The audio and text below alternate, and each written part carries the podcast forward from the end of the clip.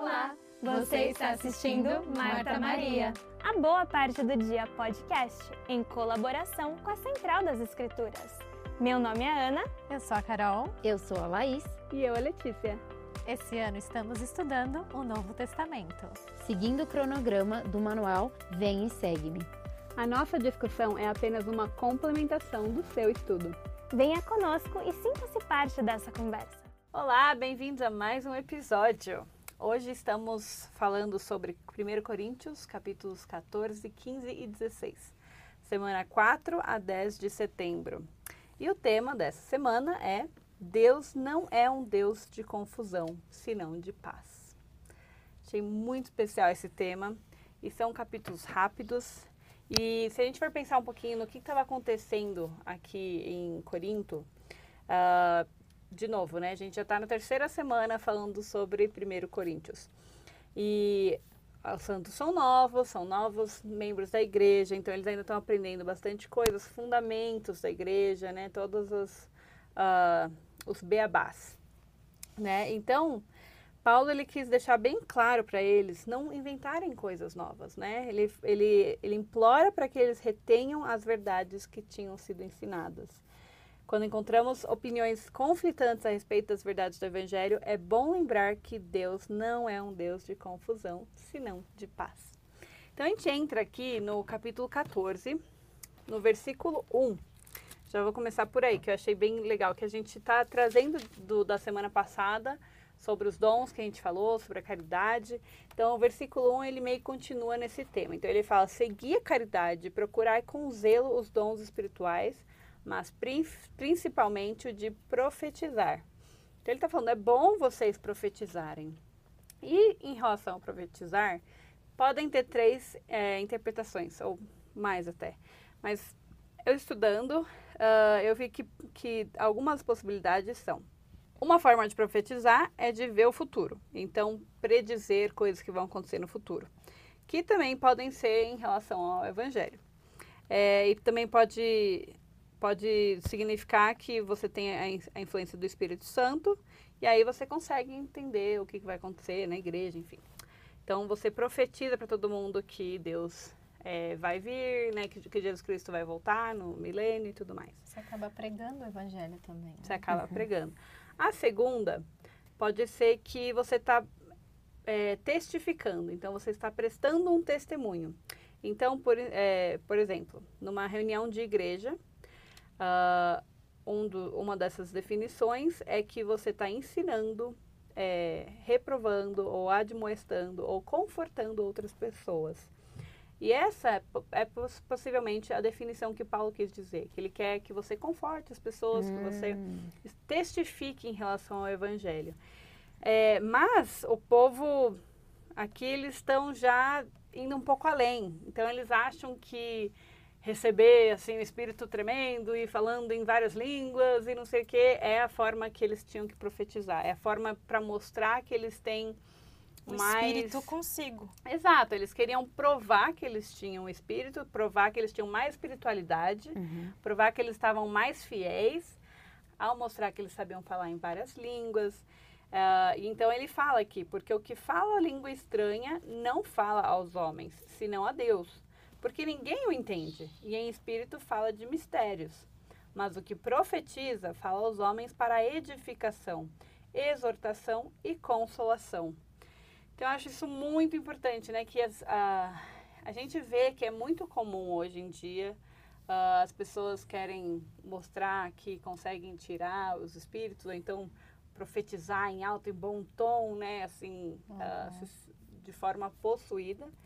Mas se você não entende, o que está te agregando aquilo? Uhum. Né? Então, se eles estão falando para um público em chinês e o povo fala inglês, o que está adiantando? Uhum. A não ser mostrar que você tem o dom de falar chinês.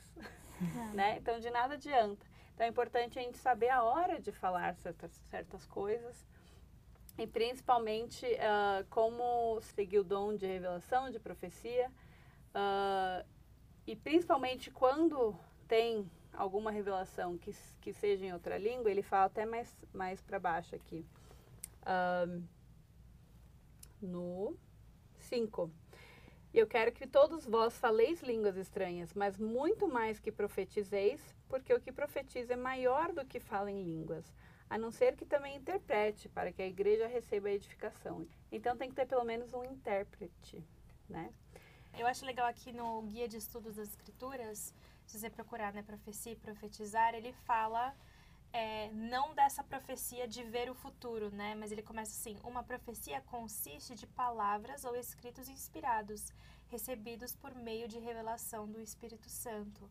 Então, às vezes a gente acha que profetizar é uma coisa dessa coisa, uma coisa grandiosa, mas a gente está aqui profetizando na igreja, quando a gente está prestando testemunho, aqui no podcast, quando a gente está falando, às vezes vem uma inspiração do Espírito Santo para a gente falar alguma coisa, e depois você fica pensando, nossa, da onde eu tirei? Isso é profetizar, é testificar. Aqui continua, o testemunho de Jesus é o espírito de profecia. Então, a gente testa, estar testemunhando de Jesus Cristo é também uma maneira de profetizar. Com uhum. certeza.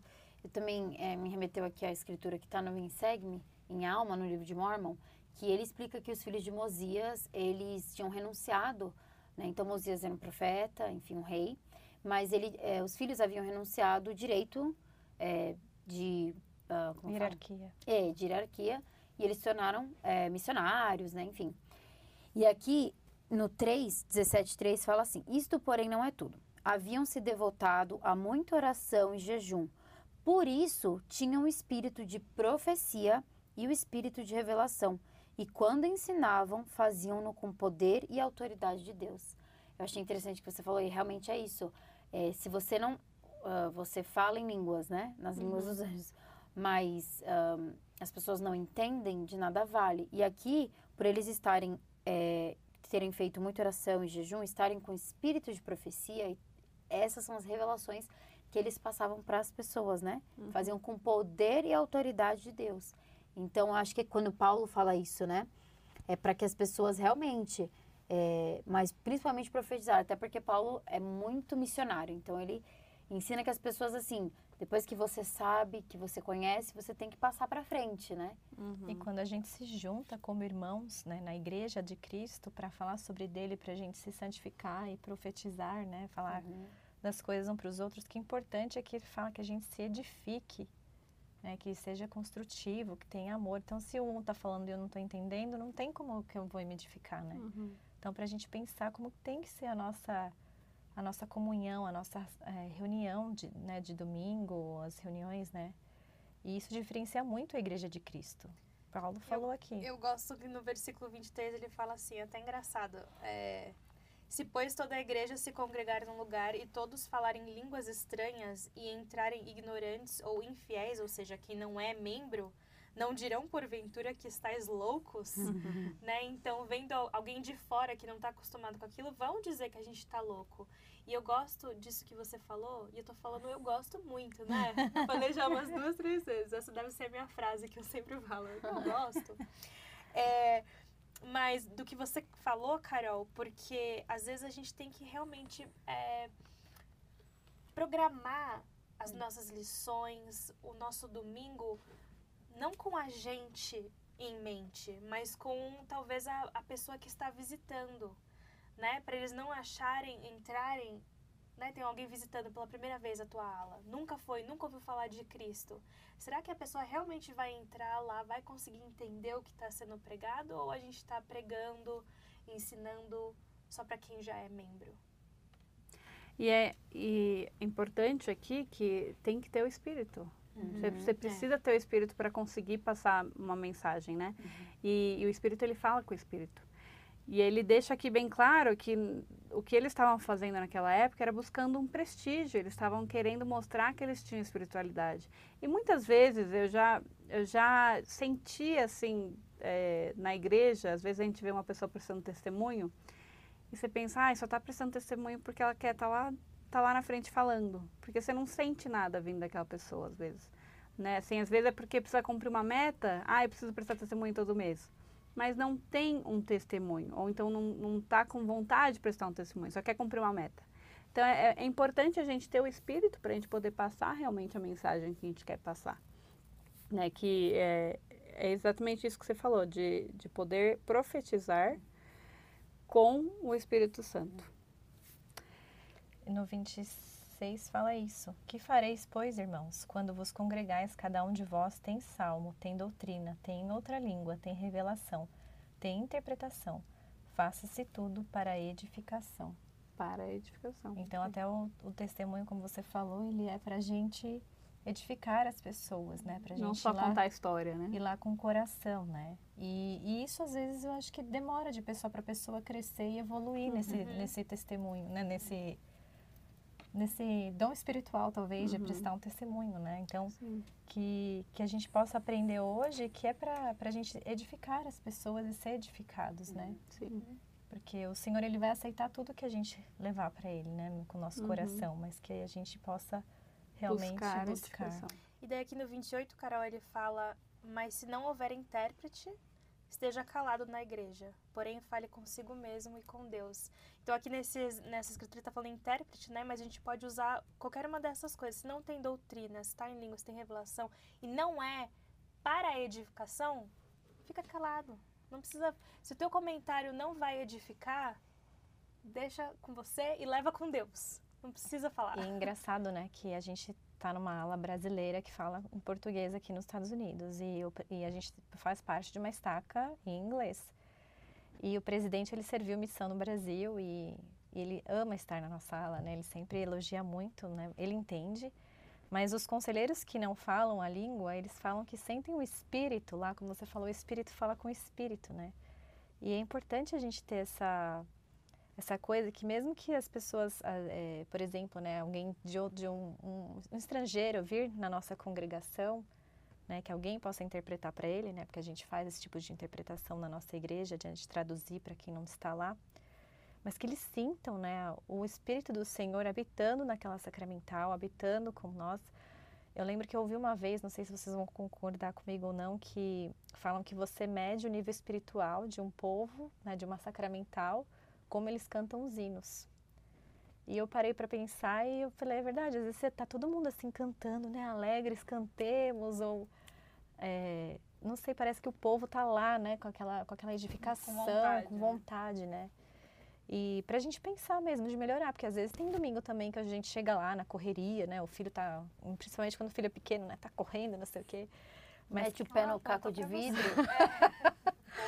mas que importante é, né, a gente ter essa, esse amor, né, esse, como ele fala, né, no, no 31, porque todos podereis profetizar uns depois dos outros, para que todos aprendam e todos sejam consolados.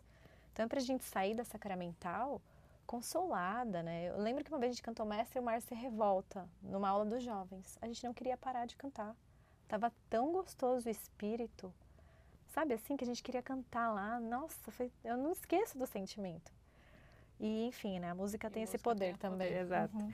E eu, eu tava pensando enquanto você falou, Ana, até que será que a gente pode substituir a palavra intérprete por Espírito Santo? Né? Se você, ele pode ser o intérprete, como você falou, às vezes o, um membro americano chega lá e ele sente, porque o intérprete dele é o Espírito Santo, ele sentiu que, que tem ali um povo que está comunhando com Deus, né?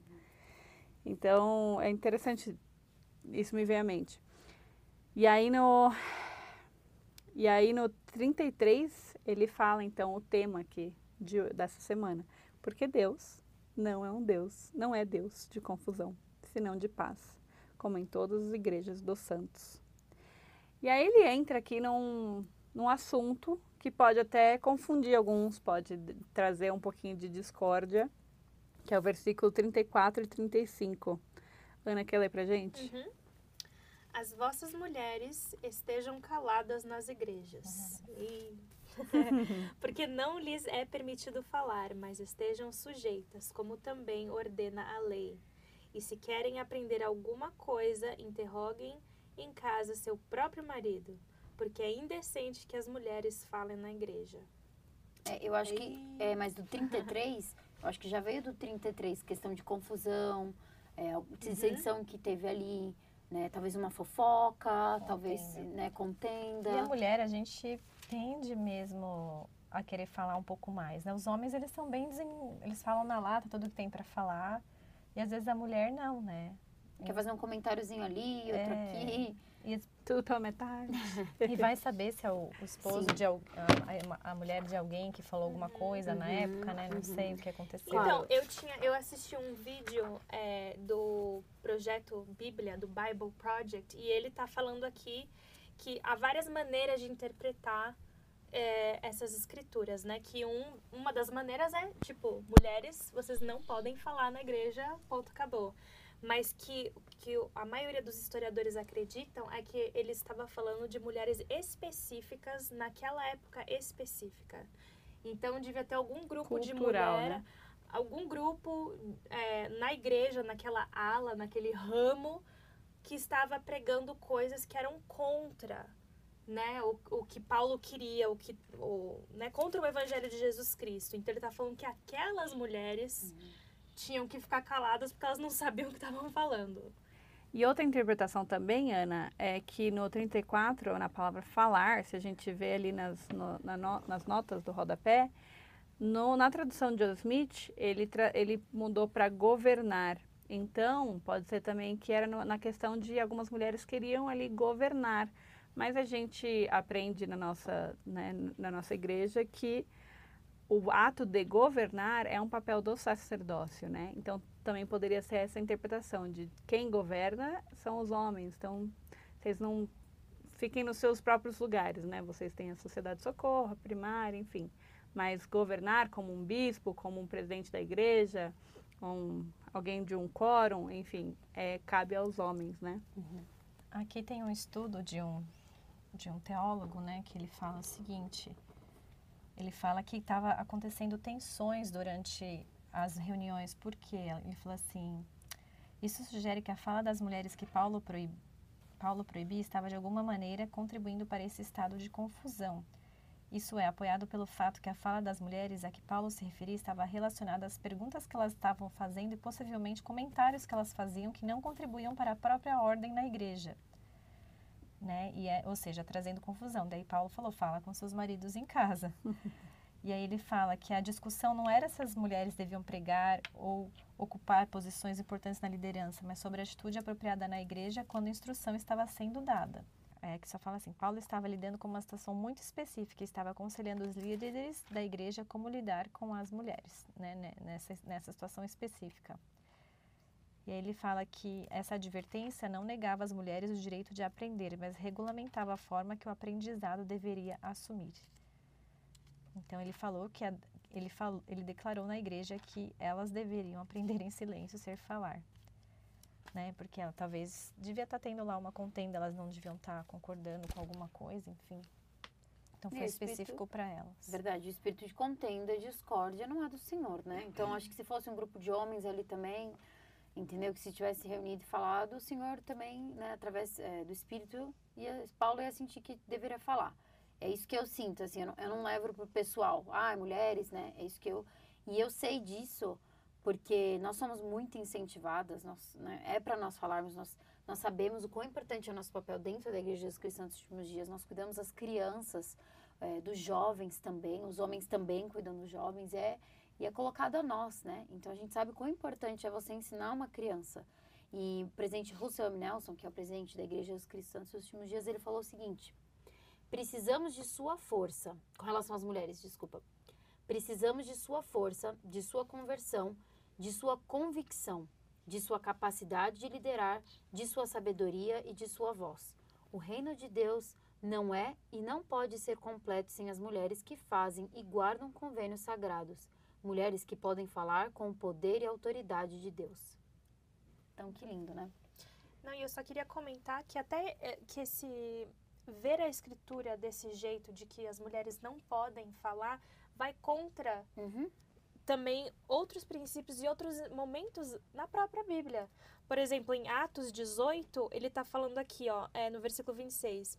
E este começou a falar ousadamente na sinagoga, e ouvindo-o Priscila e Aquila. O levaram consigo. Então aqui duas mulheres pregando. E daí se vocês forem lá em Romanos 16, 1 e no versículo 7, também são outros exemplos de outras mulheres pregando. Sim. Então por que, que a gente está vendo nas escrituras esses instantes em, em que as mulheres estão pregando e daí aqui ele está falando Por que, que, que ele não falaria só para um povo, né? É, Sendo que ele está escrevendo carta para vários. todo mundo. E Jesus ama as mulheres, né? Ele mesmo apareceu para Maria Madalena. Ele, nós temos essa natureza divina, né? Que com certeza é, é os, nós somos as, como fala, as pupilas de olhos do Pai Celestial. Pupilas? Não sei. A menina dos olhos, a menina dos olhos. Ah, falam. é. Por isso que é importante a gente ter a igreja restaurada. Por isso que é importante a gente ter profetas, a gente ter o livro de Mormon, a gente ter revelação moderna. Porque senão a gente está aqui perdido, lendo uma coisa, cada um interpretando uma coisa. E daí a gente está criando uma coisa que é completamente falsa. É verdade. É verdade. E eu acho que o que mais pode confirmar é o Espírito Santo. né? O Espírito Santo está para confirmar a verdade. Então, acho que em qualquer momento, isso só fica de lição para a gente, né? Em qualquer momento que a gente está estudando, lendo, é, a gente tem que de- ter o discernimento e pedir ao Senhor para entender, né? A gente busca as fontes, mas o Senhor é isso que está querendo dizer, não, não vai de encontro, né? E eu acho que ali a gente vai receber respostas. Eu acho que é muito isso que a gente tem aprendido é, nos últimos anos também, como membros da Igreja de Jesus Cristo, nos últimos dias, muito sobre isso, né? A gente sentir do Espírito Santo também, além de, de tudo o que a gente pode aprender, né? Para confirmar, por isso você falou da revelação, eu achei interessante adicionar isso, né? E lembrando que o Espírito é clareza, é luz, Uhum. né? Então se Não a gente traz confusão. não traz Exatamente. confusão. Perfeito. Vamos repetir o tempo todo. né? Aí a gente entra no capítulo 15, Uhum. que é o último. Não, desculpa, é o do meio. É, que ele começa a ensinar muitas doutrinas. E é muito usado na obra missionária também, o capítulo 15 da Bíblia. É, e é legal que aqui ele já fala sobre Cristo ser ressurreto, né? Que ele vai ressurgir. ah, e que todos seremos ressuscitados. E ele também ensina um pouco sobre o batismo pelos mortos e descreve, descreve também os três graus de glória. E aí fala sobre a vitória sobre a morte. Então é importante que aqui a base é muito a base do nosso evangelho, né, da Igreja de Jesus Cristo Santos dos últimos dias. A gente tem templos por causa disso, né, para que a gente possa ajudar nossos antepassados a também atingirem os- os- o mais alto grau de glória junto com a gente. Então aqui ele vai falar sobre como é fundamental a ressurreição de Jesus Cristo para o cristianismo. E aí vamos ler então o versículo 14 do capítulo 15. Carol, você pode ler para gente? E se Cristo não ressuscitou, logo é vã a nossa pregação, e também é vã a vossa fé. Então, aqui ele deixa bem claro, né? A gente, eu estou pregando de Cristo, né? E o que, que vai acontecer depois? Então, é tão, é tão fundamental pregar sobre a ressurreição que é a base do cristianismo, né? Uhum. Ah, e ainda assim, naquela época, algumas pessoas estavam ensinando que não haveria, não tinha ressurreição dos mortos, né? Uhum. Então, vamos ler um pouquinho ali também, em Doutrina e Convênios 93, 33 e a 34. Você tem aí, Laís? Ou, Ana? Pois o homem é espírito, os elementos são eternos e espírito e elemento inseparavelmente ligados, recebem a plenitude da alegria. E quando separados, não pode o homem receber a plenitude da alegria. Então, a importância da gente ter vindo para a Terra para receber um corpo, né? Então, porque a gente precisava vir, a gente precisava experimentar, a gente precisava ter alegria. O homem existe para que tenha alegria, né? Até tá em segundo Nef, segundo Nef 2:25. Adão caiu para que os homens existissem e os homens existem para que tenham alegria. Mas é legal aqui porque ele explica que a plenitude da alegria só vai acontecer quando o corpo e o espírito eh, estiverem juntos novamente, porém ressurretos, né? É, ou seja, é, perfeitos depois da ressurreição e a gente vai poder receber a plenitude da alegria. Então é explicado aqui perfeito, né? No, no versículo 22 do 15, porque assim como todos morrem em Adão, assim também todos serão vi- vivificados em Cristo. O que, que eu entendo disso, né? Que assim como ah, Adão se tornou mortal e morreu, todos vão morrer também. Cristo também morreu, mas assim como Cristo ressuscitou, que foi o primeiro, todos vão ressuscitar também. E isso me lembra, eu não sei se vocês já viram no seminário, eu tenho, eu tenho uma memória assim deles fazerem uma tabelinha é, na lousa. Quando a gente morava antes com o Pai Celestial, daí tipo, daí colocava assim espírito e corpo. Aí você marcava só o X pro espírito, que quando a gente morava lá a gente só tinha o espírito, a gente não tinha um corpo. Aí quando a gente veio para a Terra, a gente tinha o espírito e o corpo, porém por causa de Adão, espiritualmente a gente morreu. Uhum. Porque nós estamos agora afastados da presença de Deus. Adão estava ainda junto com Deus. Então daí a gente perdeu, agora a gente só tem o xizinho lá no, no corpo. Tá, tá fazendo sentido eu falar assim do xizinho? De- Eu posso fazer um, eu, depois eu é. desenho, é. e coloco aí para vocês verem. E daí depois, por causa de Cristo, a gente pode daí ter o corpo e o espírito, que daí a gente vai ganhar vida, a gente vai ressuscitar e vai reunir o corpo e o espírito. Uhum. Outro ponto importante, como fala aqui em 1 Coríntios 15, 29. De outra maneira, que farão os que se batizam pelos mortos, se absolutamente os mortos não ressuscitam? Porque se batizam eles, então pelos mortos. Então, é, de novo, né? A doutrina daqueles que não conheceram o Evangelho, eles precisam tá ser batizados para ser vivifi- vivificados em Cristo. E aí a gente pode ler no 35 ali. Mas alguém dirá: Como ressuscitarão os mortos? E com que corpo virão? Então ele vai dar a resposta a partir do 36 aí para essa pergunta, né? Que eles estavam bem confusos, né? Então eles fizeram várias perguntas para Paulo e aqui ele está respondendo todas as perguntas que eles fizeram. Então, Carol, pode No 36. Insensato, o que tu semeias não vivificará, se primeiro não morrer. E quando semeias, não semeias o corpo que há de nascer, mas o simples grão, como de trigo, ou de outra semente qualquer. Mas Deus dá-lhe o corpo como quer, e a cada semente o seu próprio corpo. Acho que Paulo aqui está fazendo uma analogia né, do nosso corpo a uma semente, né? Como uma semente, a gente pa- passa por todo o processo né, de, de uma vida, cresce, né, dá frutos e morre. E assim é o nosso corpo também. A gente vai crescer, vai desenvolver e a gente faz parte do plano, né, da queda de Adão. E, e a ressurreição ela vem para isso, né, para para engraçado que até a genealogia tem a árvore no meio, né? Ele colocou aqui e a gente vai voltar como família, ressurretos depois no, futuro, né? É, e ele tá falando aqui aquilo que a gente acredita, que quando a gente ressuscitar, o nosso corpo vai ser perfeito. Então, a gente não acredita que esse vai ser o meu corpo quando eu ressuscitar. A gente vai ter um corpo perfeito. Tá, talvez ele seja semelhante a esse corpo que eu tenha, talvez. Mas acho que é isso que ele também tá falando, né? De que não vai ser a mesma semente, né? A, a flor, ela produz de uma semente, uma flor nasce e essa flor produz outra, Outra semente. E ele fala: o que tu semeias não vai ficará se primeiro não morrer. Uhum. Então, vai- todo mundo vai ter que morrer, né, para poder ser vivificados em Cristo, que é ter essa ressurreição. E ele fala bastante sobre né, como cada um tem que ser diferente, né? Então, eh, cada tipo de planta vai gerar plantas diferentes, né? E aqui ele começa a falar então dos corpos celestiais. Então, como a diferença entre o corpo terrestre e o corpo celestial. E aí ele fala dos, rei, dos graus de glória. Então, eh, como os nossos corpos podem se transformar a cada grau também. Né? Ele fala que que há diferenças em cada grau, que há diferenças entre, entre a gente estar aqui na Terra e estar no reino celestial, né?